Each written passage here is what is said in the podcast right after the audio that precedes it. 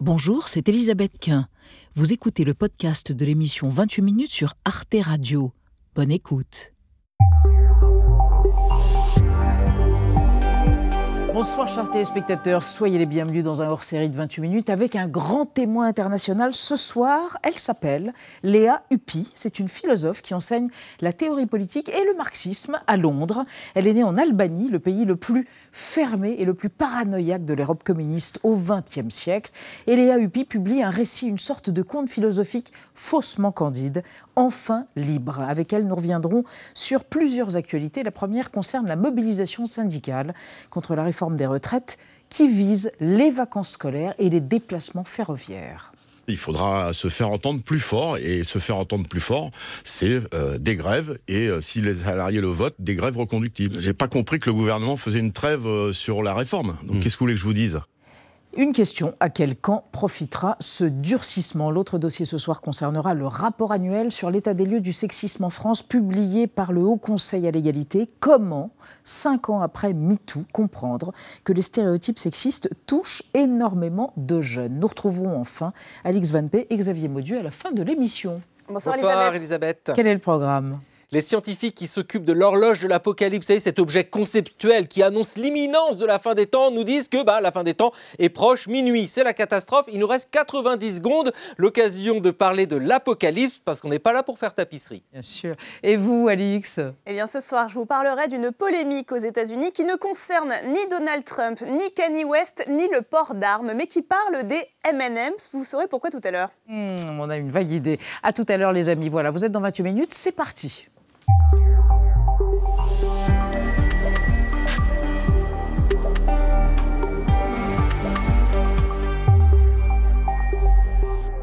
Léa Huppy, bonsoir. Bonsoir. Je vous présente Nadia Dam.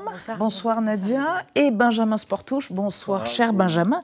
Léa Huppy, vous avez fait paraître euh, en octobre de l'année dernière au Seuil Enfin libre, grandir quand tout s'écroule. Qui est sur la couverture? C'est Staline, sans tête. Staline décapité. Et le livre s'ouvre avec une rencontre euh, avec Staline quand j'avais 11 ans et euh, je me suis trouvée dans une proteste et j'essayais de comprendre une manifestation. J'essayais de comprendre pourquoi il y avait une manifestation dans l'Albanie communiste que je croyais être le pays plus libre du monde. Je peux vous poser une question Vous parlez un français admirable. Vous êtes né en Albanie, le pays le plus fermé, le plus fermé à l'époque. Où avez-vous appris le français? C'est par ma grand-mère. Mmh. Nini. Nini. À qui vous dédiez le livre? À qui je dédie le livre. Elle me parlait français quand j'étais petite euh, et je ne comprenais pas pourquoi. C'était un des mystères euh, de ma vie que j'ai découvert. Que vous avez élucidé. Quand euh, il y a eu la chute du communisme en Albanie. Alors, on va revenir à ça, l'Albanie d'avant et puis d'aujourd'hui, et puis les enseignements que vous en avez tirés de cette désillusion. mais d'abord, votre portrait avec des archives absolument incroyables, portrait réalisé par Sandrine Le Calvez. Philosophe et autrice albanaise, Léa Hupi est une enfant du stalinisme, rattrapée par les idéaux et les mensonges du passé. Léa est née en 1979 dans un des États les plus pauvres et les plus fermés au monde. À l'époque, l'Albanie est le tout dernier bastion communiste d'Europe. Léa grandit auprès de ses parents et de sa grand-mère Nini, descendante de l'aristocratie ottomane. Dans cette saga familiale, la petite fille idolâtre celui que la propagande appelle Oncle Enver, Enver Hoxha, marxiste-léniniste pur et dur, dirige l'Albanie d'une main de fer. Pendant près de 50 ans, le dictateur emprisonne et exécute le moindre opposant. À sa mort, en 1985, Léa Hupi est en larmes, mais pas ses parents. Son monde fait d'endoctrinement et de secrets s'écroule. Elle a 11 ans en 1992 lorsque se tiennent les premières élections libres. Une équipe d'Antenne 2 s'intéresse à cette jeune albanaise qui écrit des poèmes en français, langue que lui a apprise sa grand-mère. L'homme a élevé la terre avec plaisir, parfois en misère. Chacun pense à soi. Oh ma pauvre Albanie. Léa s'approprie alors la véritable histoire de sa famille. Mon grand-père était un avocat qui voulait le pluralisme alors, euh, on l'a mis en prison pour 15 euh, ans. Puis, quand il est sorti, il est, il est mort. maintenant, j'espère bien qu'avec la victoire de la démocratie, tout, tout va changer. Mais la démocratie s'accompagne d'un choc libéral. Rien n'est plus comme avant. Les usines ferment, les banques s'effondrent à la fin des années 90 sur fond d'émeutes, de violences mafieuses et de rêves d'exil en Italie.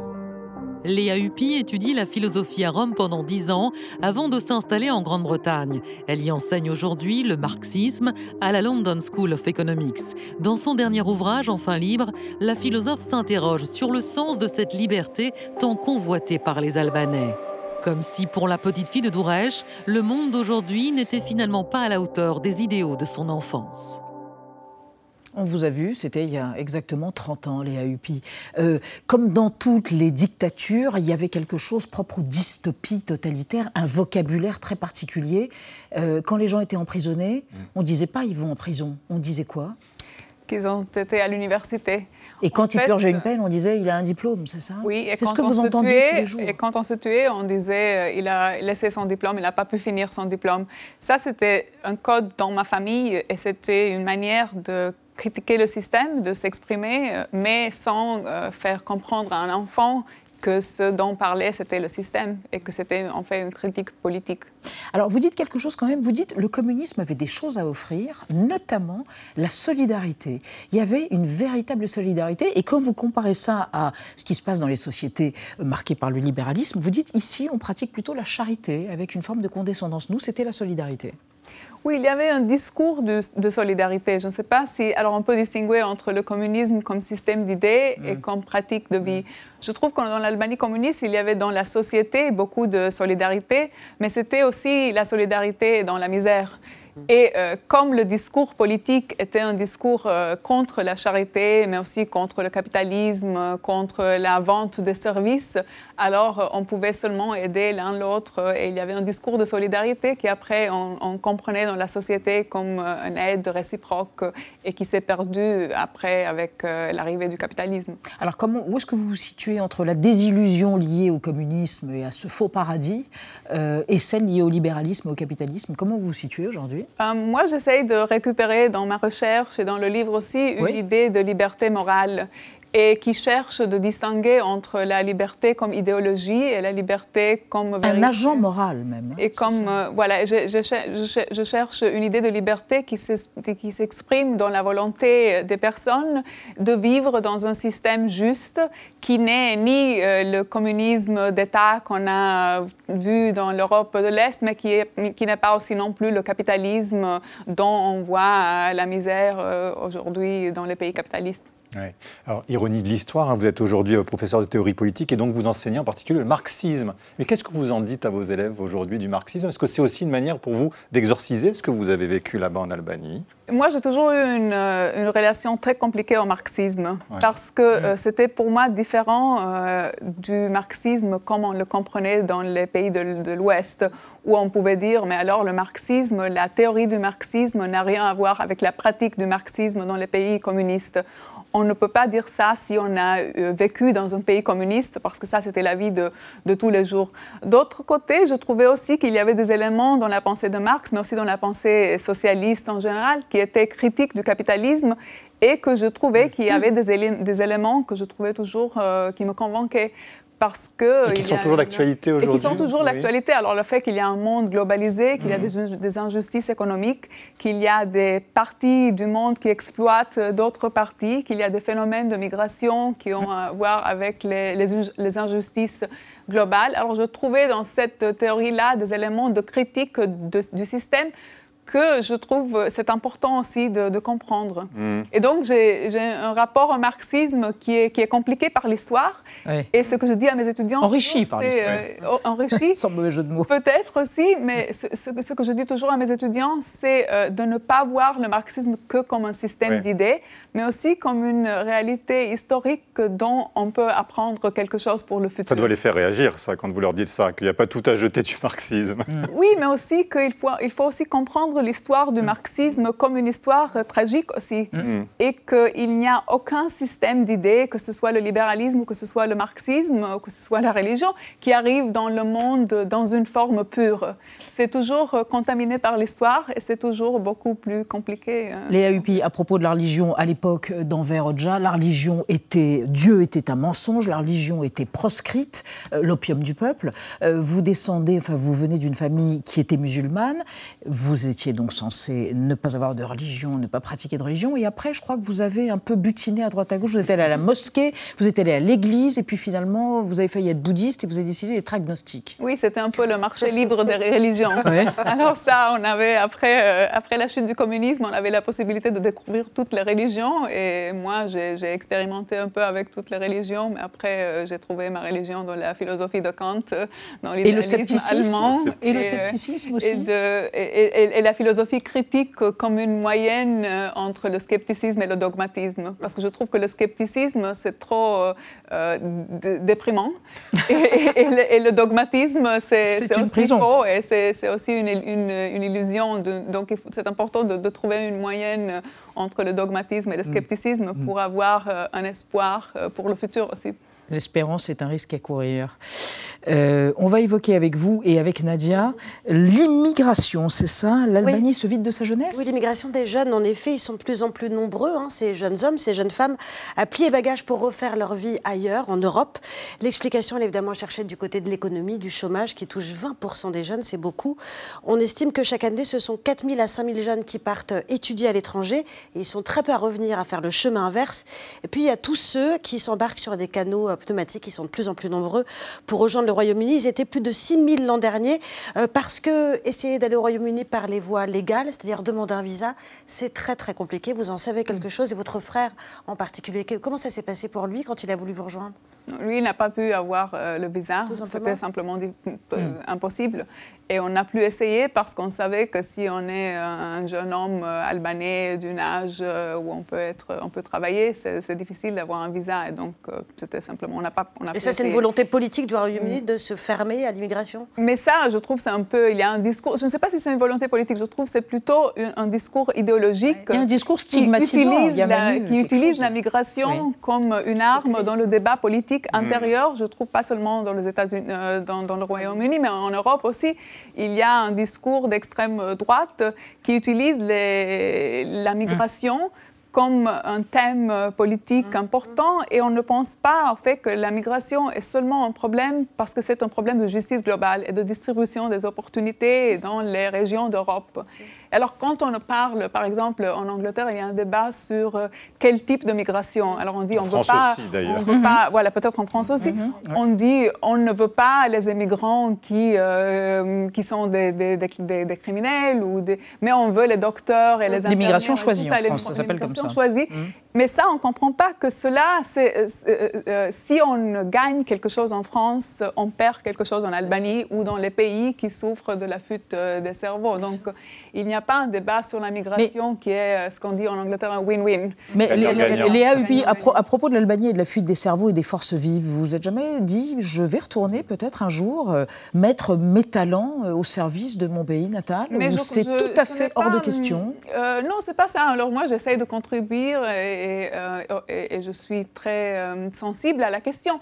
Mais je trouve que ce n'est pas une question de choix de l'individu. S'il y a un système global d'organisation, de distribution des ressources et des opportunités qui ne marchent pas, l'individu ne va pas faire la différence. Alors on peut essayer, on peut, on peut essayer de changer les discours, on peut essayer de, euh, d'avoir euh, un, point de vue plus critique mhm. sur la question. Mhm. Mais ce n'est pas seulement une mhm. question de Léa qui retourne en Albanie et il y en a pour chaque Léa qui retourne, il va en avoir euh, une centaine qui s'en va. Alors là, ce n'est pas la, question de la volonté de l'individu. Une dernière chose, pourquoi est-ce que votre père vous appelait brigadista Quel surnom quand même C'est violent.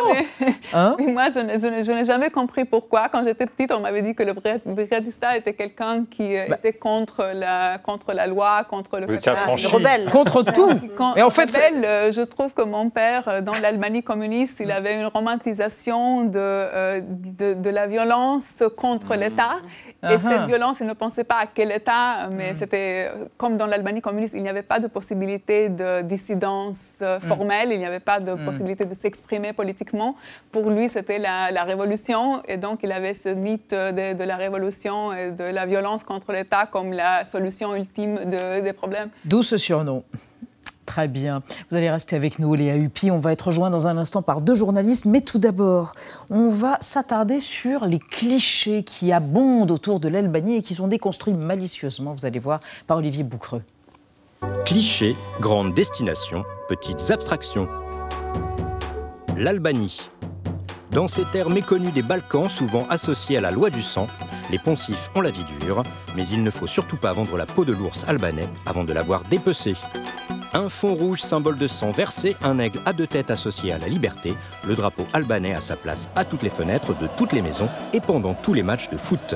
Adopté officiellement en 1992, il est adoré et arboré depuis 1912, date de l'indépendance du pays après la domination turque. Pour la petite histoire, c'est ce drapeau qui a inspiré celui de la Sildavie, pays imaginaire bien connu des tintinophiles. Le rapace, lui, est un symbole national. Là-bas, quand on veut te faire un compliment, on te traite de fils de l'aigle.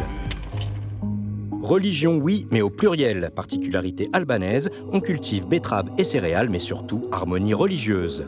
La période communiste du pays a sa part de responsabilité. En 1967, sous le dictateur stalinien Enver Hoxha, l'Albanie devenait le premier pays athéiste au monde. Depuis 1990, la liberté de culte a repris son droit, mais seulement 5% des Albanais pratiquent leur foi au quotidien. Et les croyances orthodoxes, catholiques, musulmanes ou chiites cohabitent, parfois au sein d'une même famille. Mère Teresa, sainte femme et prix Nobel de la paix en 79, reste l'incarnation de cette tolérance. Ce n'est pas pour rien que le pape François a choisi l'Albanie en 2014 pour son premier voyage en Europe. Au jeu des clichés, les Albanaises ont une réputation à tenir. Elles sont, paraît-il, incapables d'aller chercher le pain sans être parfaites des pieds à la tête. Belle, fière de l'être et même capable de conquérir le monde. Pop stars internationales, Rita Ora, Bibi Rexa, Avamax et surtout Dua Lipa participent à la renommée de leur pays d'origine. Britannique née de parents albanais immigrés au Kosovo, Dua Lipa a même récemment demandé et obtenu la citoyenneté albanaise. Un peu de douceur dans ce monde de brutes, un pays capable d'engendrer à la fois Mère Teresa et Dua Lipa a encore de beaux clichés devant lui. Mère Teresa Dualipa et Léa Huppy. Euh, et alors, il paraît que l'Albanie draine de plus en plus, depuis quelques années, un tourisme euh, qui, qui, fait vivre ce pays et qui est, qui est très bénéfique, c'est vrai? Oui, c'est vrai. Bah, D'ailleurs, euh, Benjamin Sportouche, ici présent, peut... C'est un très joli pays avec des gens qui sont vraiment très chaleureux. Et, oui. et on y mange formidablement. Eh ben, écoutez, voilà. Il faut découvrir le les pays. gens sont fort sympathiques. Le message est passé auprès de Neila Latrousse, que je vous présente. Bonsoir Neila, chef adjointe du service politique de France Info, et de Richard Verly, correspondant à Paris du quotidien suisse Blick. Vous êtes allés en, en, en, Albanie tous les deux Non, moi je vais y aller. Eh ben, voilà. J'y suis allé pardon, à un moment tragique qui était celui de la guerre du Kosovo, où j'étais ah. d'ailleurs à Dourej, d'où vous venez, je crois. Absolument. Bon, on démarre euh, avec ces sujets et ces actualités de la semaine avec la première. Oui, le rapport sur le sexisme, hein, parce qu'on pensait l'égalité homme-femme eh bien, en voie de progression. Pas du tout, si on en croit le dernier rapport du Haut Conseil à l'égalité qui constate une situation, je cite, alarmante, avec une avalanche de chiffres qui font froid dans le dos. Par exemple, près d'un quart des hommes de moins de 35 ans pensent qu'il faut être violent pour se faire respecter, ou bien encore que la moitié des femmes renoncent à s'habiller comme elles le souhaiteraient dans l'espace public pour ne pas être victimes de propos sexistes. C'est comme si la vague MeToo n'avait pas existé, Neila Latrousse, c'est un peu l'impression qu'on a. C'est comme si la vague MeToo n'avait pas existé. C'est comme si elle était passée complètement à côté, notamment des publics les plus jeunes, puisque c'est ce qu'on voit mmh. aussi dans, dans, cette étude, que le, le, le cliché conservateur euh, de euh, la femme qui cuisine et de l'homme euh, qui travaille euh, perdure chez les populations, chez les hommes en tout cas, euh, les plus âgés, mais chez les mmh. plus jeunes, il y a cette espèce d'admiration pour une sorte de virilisme. 25-39 ans, c'est ça. C'est ça, mais vraiment pour le coup, les, les plus jeunes à qui, a priori, le hashtag MeToo aurait dû euh, parler euh, davantage. Et puis surtout, moi, ce qui m'a aussi beaucoup frappé, c'est que euh, c'était tout de même l'égalité femmes-hommes, la, la, grande cause du quinquennat précédent, et c'est aussi la, la, grande cause de ce quinquennat d'Emmanuel Macron. Et pour le coup, ça aussi, euh, euh, eh bien pour, pour, les personnes sondées, ben, mmh. sont totalement passées euh, au travers. C'est comme s'il ne s'était rien passé. Et au-delà même, euh, l'État, les pouvoirs publics font partie des institutions en qui les Français font le oui. moins confiance pour pousser l'égalité femmes-hommes. Mais Richard est-ce qu'on peut attendre cela de l'État en même temps? Est-ce que ce n'est pas dans la société que ça doit se passer? C'est vrai que l'État ne peut pas tout, peut-être en la matière notamment. Je crois que l'État euh, a pour but de légiférer, mais je ne crois pas qu'il faut attendre de l'État qu'il fasse changer les tempéraments, les mentalités. Et euh, moi, ce qui me frappe, c'est que quand même, on ne peut pas s'empêcher de mettre ces résultats en rapport avec un, un, univers, disons, numérique, qui reste un univers extrêmement macho, extrêmement viril, notamment pour les garçons, beaucoup plus addicts, on le sait, aux jeux vidéo que les filles. Donc, euh, moi, je ne peux pas faire la déconnexion des deux. Je ne peux pas faire la déconnexion non plus entre ces chiffres et le succès de la pornographie sur Internet. On le sait tous. Euh, voilà, donc quand vous mettez tout ça en rapport, bah, vous trouvez peut-être l'explication. Absolument. Les donc euh, on peut d'une part avoir une position, euh, je dirais, officielle quand on est en groupe, quand on est un jeune homme, on dit telle chose, et puis en réalité, on pense autre chose. Et la vérité, elle est au bout du clic sur votre ordinateur. Ah ben oui, c'est ce que dit d'ailleurs eh bien, la présidente du Haut Conseil à l'égalité. Vous allez écouter hein, Sylvie Pierre Brossolette, elle dit que le sexisme est très colporté sur les réseaux sociaux et sur le net les séquences les plus vues sur YouTube en France euh, sont des séquences euh, de machisme ordinaire et, personne ne dit rien. Et on n'a pas régulé le net du tout. On a régulé l'audiovisuel pour éviter ces scènes atroces. Mais les, jeunes, en particulier, sont biberonnés au numérique, à ces scènes de violence banalisées, de rapports hommes-femmes complètement de dominante à dominée. Et ça a imprégné la société. On croit que tout ça c'est réglé. Ça n'est pas réglé. Mais il a la trousse en même temps. C'est vrai que pour aujourd'hui, pour accéder, euh, c'est ce que dit ce rapport à un site pornographique, il suffit de cliquer, dire j'ai plus de 18 ans. En même temps, la CNIL, hein, qui est un peu le gendarme du net, dit mhm. attention, on ne peut pas mettre toutes les données, le prénom, le nom et l'âge, parce que c'est la confidentialité des données. Donc on est ben, dans un entre-deux incompréhensible aujourd'hui. On est dans un entre-deux incompréhensible, et puis surtout, vous pouvez fermer un site internet depuis euh, la France ou en interdire l'accès en considérant euh, que justement il ne remplit pas un certain nombre d'obligations légales ou qu'il ne vérifie pas suffisamment ou qu'il ne s'assure pas suffisamment que les publics fragiles sont protégés fragiles, donc notamment mineurs, sont protégés de l'accès euh, à ces données-là. Euh, dans la seconde d'après, vous avez 3, 4, 5, six sites qui, réapparaissent et sur lesquels vous ne pouvez absolument rien. Mais c'est aussi à mettre en lien plus globalement avec la violence de la société, c'est-à-dire que dans le sens où euh, il y a cette violence entre hommes et femmes, mais euh, dans le rapport à l'autre, dans les, dans, les chansons par exemple qu'on écoute, on a aussi régulièrement des débats sur ah, bah, est-ce que telle chanson elle ne véhicule pas un certain nombre de euh, propos machistes ou, tout le moins violents? Enfin, cette, cette violence-là qui s'exprime par le web, on la voit dans, le rapport femmes-hommes, mais on, la voit plus globalement dans la société et pas qu'en France. Les AUP, ah bah oui, et pas qu'en France, les mais moi, je trouve que quand on se demande qu'est-ce qui s'est passé depuis MeToo, je mm. trouve que le problème, c'est que euh, c'est qu'on a toujours posé la question comme une question d'égalité formelle entre l'homme et la femme.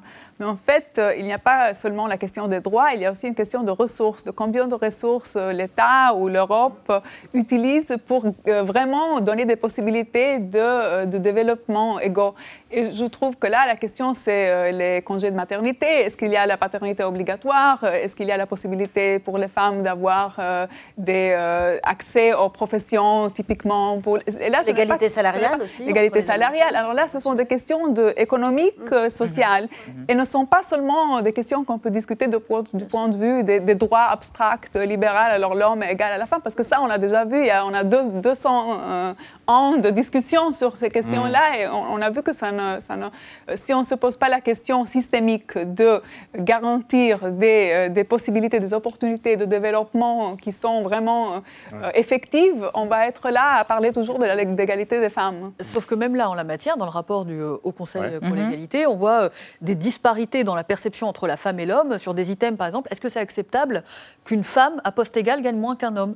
Eh bien, il y a beaucoup plus de femmes qui sont choquées par cette inégalité-là que, d'hommes. Quand on dit est-ce que c'est normal qu'à poste égal, un homme soit recruté au lieu, à la place d'une femme? Eh bien, il y a beaucoup plus de femmes choquées euh, que d'hommes euh, par cette inégalité. Encore du même boulot. Ça, ça va pas droit. Il y a encore du boulot. Mais c'est une bonne nouvelle, cela dit, parce que les femmes maintenant ont beaucoup plus d'outils, d'instruments pour résister et pour contrecarrer cette vision machiste. Donc, il y a quand même des progrès. Il ne faudrait pas donner l'impression que ça ne bouge pas. Merci Richard Verlier. On va s'intéresser à la presse internationale avec euh, le sort en est jeté. Le chancelier allemand Olaf Scholz a décidé de livrer des chars allemands, les fameux chars Léopard, aux Ukrainiens et d'autoriser la Pologne et la Finlande à faire de même avec ceux qu'ils avaient achetés à l'Allemagne. C'est à la une du quotidien belge Standard qui évoque un moment de bascule, un Rubicon franchi et donc irréversible dans le soutien des Européens aux Ukrainiens. Une question alors que l'invasion de l'Ukraine par la Russie a démarré il y a exactement 11 mois les Européens deviennent-ils de facto euh, co-belligérants Charles Verny non, je ne vois pas en quoi ça change la co-belligérance, elle est déjà effective. Du point de vue de la perception des Russes? Notamment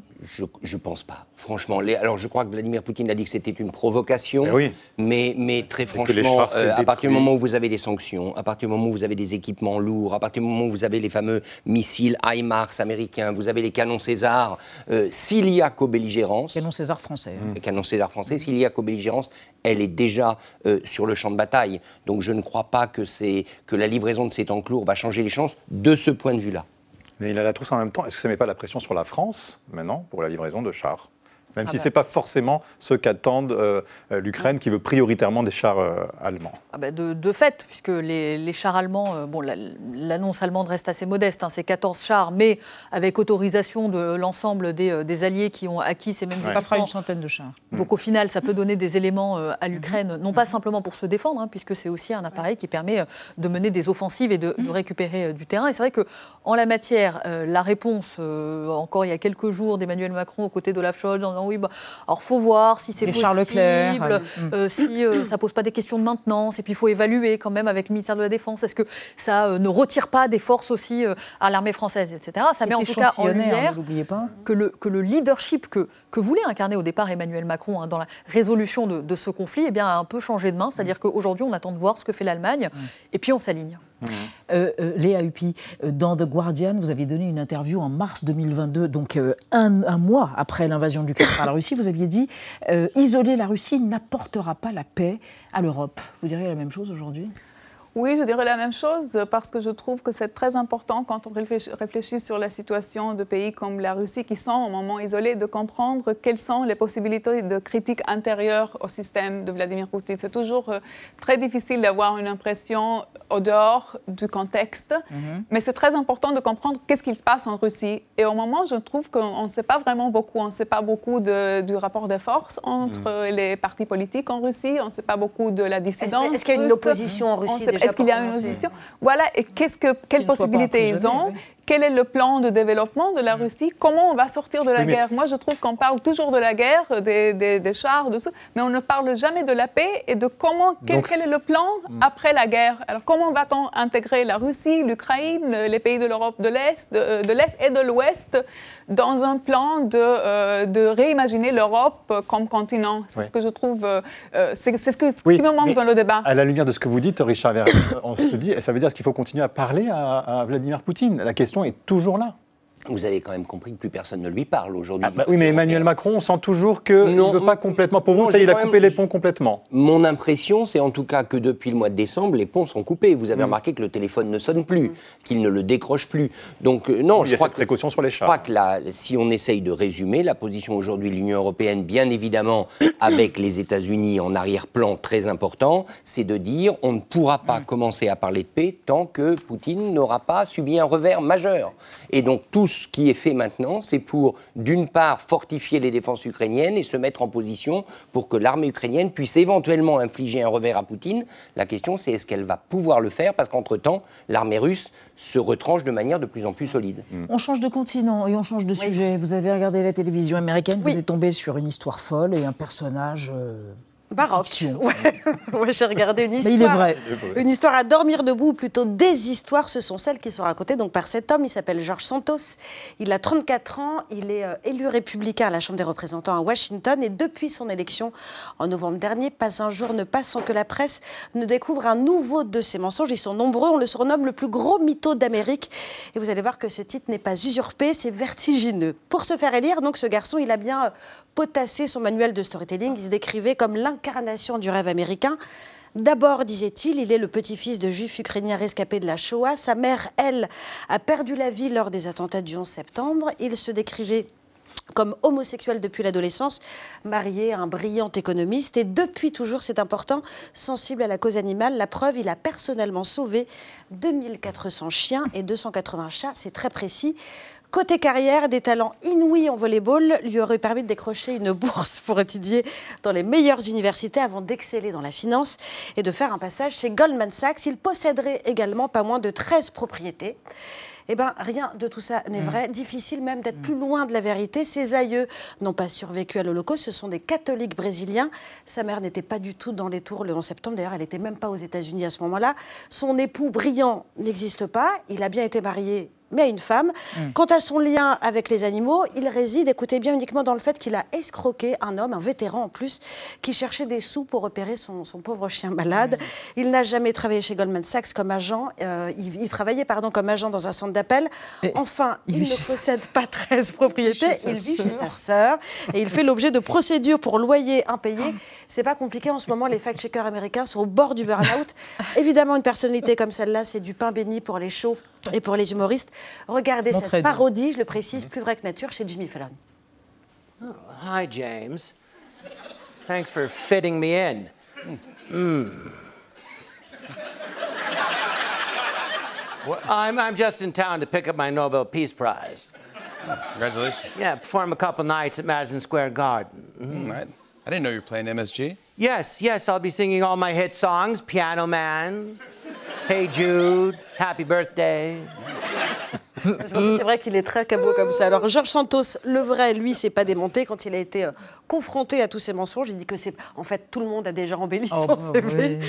Ah, il se contente de dire qu'il n'est pas parfait. Et il s'est dans le même temps rapproché par. euh, il s'est rapproché de plusieurs figures de l'extrême droite euh, trumpiste dont on connaît le, le rapport compliqué à la vérité. Pour l'instant, aucun républicain ne lui a demandé publiquement, en tout cas, de, de quitter son siège. Neil Latrous, est-ce que les Américains, les républicains, pardon, sont prêts, euh, sont prêts à tout pour conserver leur majorité? Eh ben, il semblerait, se farcir, donc, a un- récupéré un, un siège euh, démocrate, je crois. Mais Pour New York, oui, oui, oui. si je me trompe, il est aussi poursuivi au Brésil pour avoir volé des des chèques, c'est ça Il s'est acheté des histoire de, ouais, voilà, ouais. histoire de, de parachever le, le, euh, le portrait. Non, c'est vrai que sous le, sous le mandat de, de Donald Trump, et effectivement avec cette- ce rapport un peu compliqué à la, à la vérité, euh, il y a un petit côté euh, tout est permis. C'est- C'est-à-dire qu'on peut à peu près euh, tout enjoliver. Euh, Donald Trump avait lancé des, tout un tas d'accusations contre euh, euh, ses, euh, ses- ses Hillary opposants Clinton. politiques, Hillary Clinton, euh, Nancy Pelosi, euh, Elizabeth Warren, La présidente de la tous, Chambre les, voilà, tous les démocrates en ont pris euh, pour leur grade euh, à, à leur époque, euh, en disant euh, bah, si vous me contredisez, c'est que c'est qu'en fait vous êtes politisé ou que, ou que vous mentez. Donc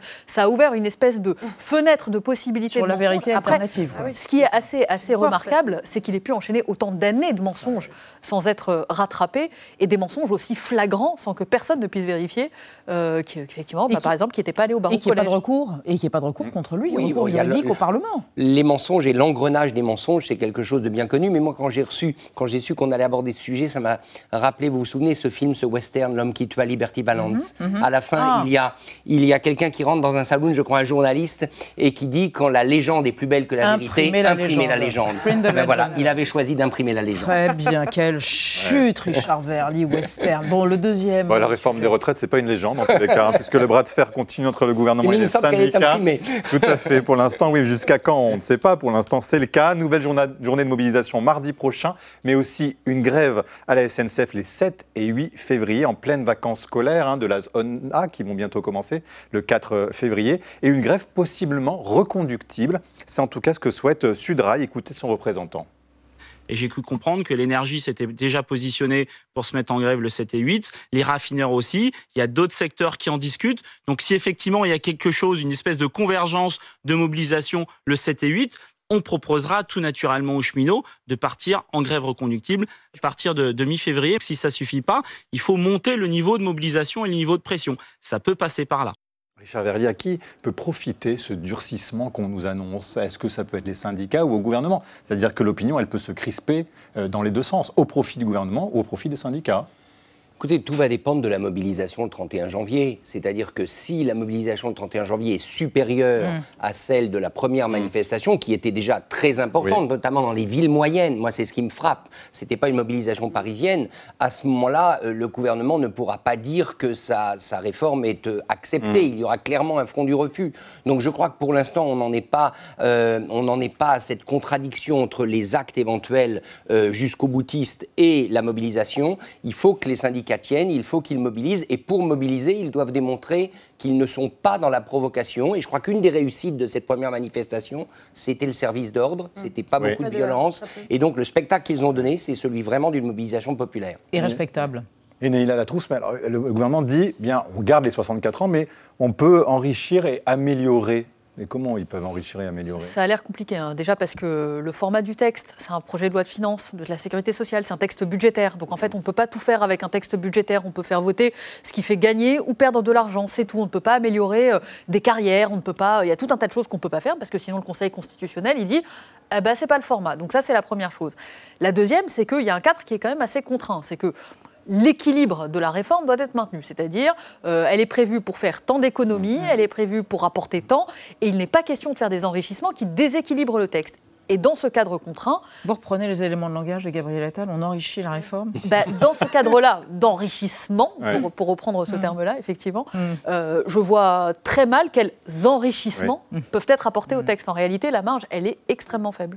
Qu'est-ce que ça vous inspire, Léa Huppy Euh, c'est- nous avons le même débat dans, les- dans le Royaume-Uni aussi. C'est aussi une période de grève, pas avec les manifestations que d'inflation vous avez, d'inflation, de crise, euh, avec la discussion du Brexit et tout. Ce que je trouve très intéressant, c'est qu'on a les mêmes problèmes économiques, mais la discussion politique est toujours nationale.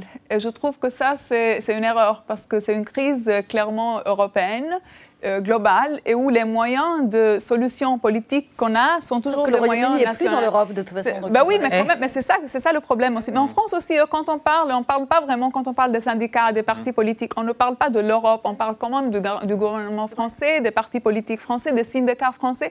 Et les syndicats, euh, c'est c'est très important, mais c'est- c'est- je trouve à ce moment-là historique, c'est important pour comprendre la crise, mais pas, pas vraiment pour la résoudre. vous êtes- Vous êtes oui. pour une convergence des luttes Oui, des- mais oui, mais aussi parce que qu'est-ce qu'on fait des immigrants? Qu'est-ce qu'on fait des personnes qui n'ont pas de droits? Alors là, il faut euh, élargir les, les formes de lutte et il faut comprendre que sans une politique euh, transnationale, euh, avec sans, sans coordination entre les pays européens et sans une alternative systémique en Europe, ça va être toujours l'Italie, la France, l'Angleterre, mais toujours un cycle de Vous grève êtes et une de fédéraliste. hein. Donc, Diagnostic de- Oui. du Non, mais alors, Suisse, qui n'est pas mais européen. dites-nous, C'est combien la, la- la retraite en Suisse? 65 ans. 65 Elle a ans. été pendant Bon. un moment Ouais. euh, 65 ans pour les hommes, 64 ans pour les femmes. Il y a eu une votation récente, maintenant c'est 65 ans hommes. Bon, et alors vous trouvez-vous que c'est un combat d'arrière-garde ou pas du coup? Non, 30 je pense que la, la réponse à apporter, c'est que Ouais. si vous faites le tour de l'Europe, la plupart des pays européens ont relevé l'âge de départ légal à la retraite. Donc c'est difficile Certains de leur le demander de regrettent. se mobiliser euh, euh, pour, euh, pour les, les 64 ans. Non, moi je pense que cette réforme, elle est euh, franchement mal présentée. J'ai de la peine à la comprendre. Mauvaise pédagogie L'objectif, l'objectif du report de l'âge légal me paraît un report, si on regarde le critère européen, quand même assez logique et assez compréhensible. Mais derrière, il y a deux questions sous-jacentes, si vous me permettez. La première, c'est est-ce que ce n'est pas quand même fait pour amadouer et calmer les marchés financiers Mhm. Ah oui. Et je ne peux pas m'empêcher de penser que les 64 ans, c'est un peu le cas. Deuxième et la deuxième chose, c'est on a, il y a des pays comme la Suisse où on a une grande partie de la retraite par capitalisation. Je sais que c'est tabou, tabou en France, mais ça fonctionne aussi. Donc pourquoi avoir un débat complètement figé autour d'un seul système Enfin, on a les retraites complémentaires, Richard Verlier aussi. Oui, mais euh, dans une proportion moindre. Donc voilà, ouvrons des pistes. Ah ben on remet tout à plat alors, hein, avec vous Richard Verlin, Neila Latrousse et Léa Huppy. Merci d'être venus. Je rappelle, paru au seuil, enfin libre, votre sensationnel récit à partir de votre enfance, avec votre vision du monde, notamment sur la liberté. Merci d'avoir participé à ce hors-série international. Merci à tous les deux. Et dans un instant, on retrouve Alex Van P, et Xavier Maudy. On va évoquer l'horloge de l'apocalypse et les bons becs de la discorde, les mignonnets M&M's qui sont dans le collimateur, le collimateur des réactionnaires américains. Et d'abord, Thibault Nolte et les mots vedettes de l'actualité. Alors là, le récollement comme dans le recomptage des votes du PS, histoire invraisemblable, et c'est entendu. Le PS convoque une commission de récollement. Récollement. De récollement C'était si simple d'attendre les résultats de la commission de récollement. Qu'est-ce que ça veut dire? Exactement ce que ça dit. Merci de m'en dire un peu plus. Entendu. La vie secrète des mots vedettes. Récollement, du latin recolare, reconsidérer, désigne un processus de vérification. Au XIVe siècle, la justice procédait au récollement des témoins. Elle les confrontait à leur déposition et s'assurait qu'ils la maintenaient. Aujourd'hui, l'administration forestière procède au récollement des coupes de bois et les musées à celui de leur collection tous les dix ans. Il est notoire depuis le week-end dernier qu'un ancien grand parti de gauche, tombé à 1,75% des voix en mai 2022 après avoir fourni deux présidents à la France, se livre lui aussi à des opérations de récollement pour départager le vainqueur de ses présidentielles internes sous l'autorité de son propre conseil constitutionnel, ici nommé Commission de récollement. En 2005, le premier secrétaire de ce parti, qui comptait environ 280 000 adhérents, était élu avec 77% des voix. Désormais, ce sont 1000 voix litigieuses sur 23 527 exprimées qui ont justifié que le perdant désigné saisisse la commission de récollement pour faire la lumière sur ces histoires de prestidigitation électorale dont vote fantôme et scrutateurs évincés. Déjà en 2008, une commission de récollement intervenait pour départager deux finalistes séparés par seulement 42 voix, mais rassemblés par des menaces réciproques de plainte. Tandis qu'en 2012, l'ex-grand parti de droite, agité de spasmes similaires, avait eu recours à sa fameuse COCOE, dont les conclusions avaient été contestées devant la connard. Comme une injure faite aux perdants, la connard de droite était hier présidée par un proche de celui qui fut déclaré vainqueur. Et la commission de récollement de gauche est aujourd'hui présidée par une supportrice de celui qu'elle a désigné gagnant dimanche. Le récollement n'a rien recollé. Il y a bien deux familles dans le clan des socialiens de Rosa Nostra. Oh, que de sarcasme, Thibault Nolte. Alors bonsoir Alix. Bonsoir, Elisabeth. Bonsoir Xavier. Alors il reste moins de 90 secondes avant la fin du monde. Paraît-il. Oui, enfin, c'est selon le point de vue de l'horloge de l'Apocalypse, qui est un truc virtuel, Oui, un objet ça. virtuel qui a été créé en 47, hein, c'est Oui. ça, et qui mesure l'imminence d'une catastrophe mondiale. Bon, en écho à l'horloge de l'Apocalypse, on va parler d'une tapisserie qui est bien réelle. elle. Oui, mais la tapisserie de l'Apocalypse, qui nous conduit au XIVe siècle, autour de l'an 1375 en Anjou. En fait, c'est un ensemble de six tapisseries, un chef-d'œuvre exceptionnel, qui illustre l'Apocalypse de Saint Jean, le dernier livre euh, du Nouveau Testament. C'est un texte biblique qui commence par le mot révélation, apocalypsis en grec, traduit par apocalypse. Alors, au fil du temps, cette idée de révélation a été mise de côté dans ce qu'on retient, c'est l'idée de fin des temps. Oh, c'est proche. Mais il n'y a pas de date. Non, il n'y a pas de date, hein, c'est un texte très énigmatique, euh, plein de symboles, mais qui fait drôlement peur. hein. Les cavaliers de l'Apocalypse, les sept trompettes, les sept anges, tout un tas de catastrophes. Il y a un texte énormément commenté et qui s'inscrit dans une histoire mais très longue de ceux qui veulent prédire la fin des temps. Alors vous avez deux grandes familles. Vous avez ceux, celles qui veulent à un moment donné dire c'est maintenant la fin des temps, il y a la peste, il y a la famine, c'est là maintenant. Et puis il y a les autres qui calculent. Les calculs très très très compliqués, notamment en s'appuyant sur l'Apocalypse et qui disent attention, ce sera là la fin des temps. Et qui a vu juste personne. Bah, personne, on est toujours là donc, pour l'instant. Mais à chaque fois, bah, on sait pas, mais à chaque fois qu'il y, a- il y a une prévision comme ça qui s'avère fausse, hop, tout de suite, il y en a d'autres qui prennent le relais. Et certains personnages même étonnants. Le grand scientifique Isaac Newton, on est au début du XVIIIe siècle, bah, lui prévoit en 2060. Faut se dépêcher parce que euh, c'est 38 ans, hein, c'est bientôt, c'est demain. Non, ce qui est vraiment fascinant dans cette histoire, je vous dis sur le temps très long, c'est qu'on voit un changement. Pendant des siècles et des siècles, il y avait des arguments religieux et une fin liée à la religion, c'est-à-dire la fin des temps, mais l'arrivée du royaume de Dieu. Et puis, c'est très récent, enfin c'est surtout au XXe siècle, ce sont d'autres arguments qui apparaissent. Bah, par exemple, ah, une comète pourrait détruire euh, la Terre, ou alors catastrophe nucléaire. Voilà. C'est d'ailleurs ce contexte, hein, en 1947, donc après Hiroshima, Nagasaki, qui a été mis en place cette horloge, de l'apocalypse. Et aujourd'hui, vous rajoutez la crise climatique. Non, le danger se rapproche. D'ailleurs, il faut se dépêcher pour aller admirer la sublime tapisserie de l'apocalypse. Elle est au château d'Angers. Ça fait peur. Mais elle est magnifique. Ça fait peur, bien vu. Alors, Alix, vous n'êtes pas en train de mâchonner des, ces petits machins colorés Non, jamais bien, les M&M's oui. On l'a pas trouvé. Oui, parce que ça fâche alors les M&M's. Racontez-nous cette Très, histoire. très polémique. Et oui, vous connaissez certainement les personnages, donc les M&M's bien sûr, mais les personnages des M&M's qui apparaissaient pendant des décennies dans les publicités. Ouais. Chaque personnage caricatural avait son propre style. Il y avait par exemple Miss Green, qui elle était un petit peu libérée, donc elle portait des petites bottes à talons blanches assez sexy. Il y avait son acolyte, c'est Miss Brown, qui elle était perchée haut sur des stilettos. Mm. Et alors, ça a changé? Et bien, ça a totalement changé puisque l'année dernière, le PDG du groupe Mars Wrigley, qui est le groupe qui possède aussi Twix, euh, Snickers, etc., a voulu adapter la communication de la marque à notre époque. Donc il a rhabillé ses personnages féminins. Dorénavant, Miss Green, elle est à plat et son acolyte, eh bien, elle a des petits talons, mais pas très hauts, plus modestes. Donc c'est-à-dire des personnages moins genrés, moins sexy. Et ce style a déjà fortement agacé la droite américaine qui s'est dit mais pourquoi on leur enlève les stilettos? C'est quand même très beau. Difficile de marcher avec. Des vrais sujets, hein, Des vrais, vrais des vrais, sujets. vrais sujets de Ah ouais, fashion. donc, Oui, oui, ouais, oui. ouais. M&M's a poursuivi ses changements au mois de septembre et sorti un nouveau personnage violet. Violet donc couleur souvent associée à la communauté LGBTQ. Pour représenter, je cite, l'acceptation et l'inclusion. Et alors cette fois-ci, c'en était trop pour la droite américaine qui a réagi. Tucker Carlson, qui est un présentateur vedette sur Fox News, visiblement très aimé de Donald Trump, a hurlé au scandale contre ces M&M's euh, qu'il juge woke. Donc le mot vraiment, là, il ne faut pas prononcer ce mot, trop attentif donc aux questions d'égalité. Et pour lui, M&M's politise ses chocolats. D'ailleurs, dit-il, les nouveaux personnages sont selon lui rebutants. Il faut dire qu'ils n'ont plus de talons aiguilles.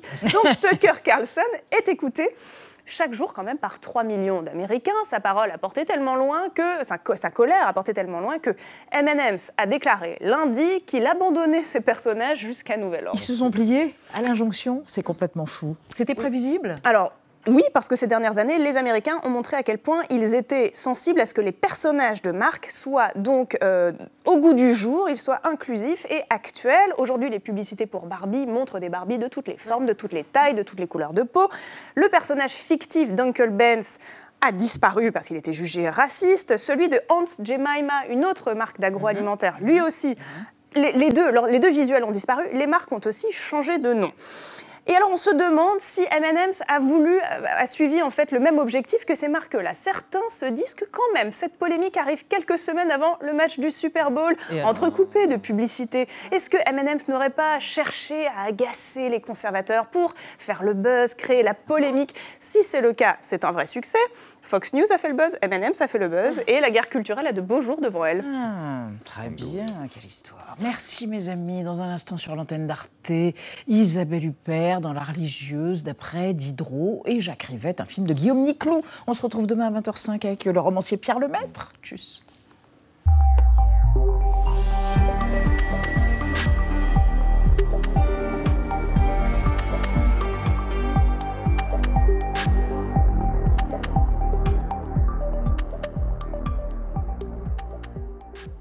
Retrouvez le podcast de 28 minutes sur toutes les plateformes de podcast et sur arteradio.com. Et pour soutenir l'émission, abonnez-vous, commentez, critiquez, mettez des étoiles et partagez le podcast avec vos proches.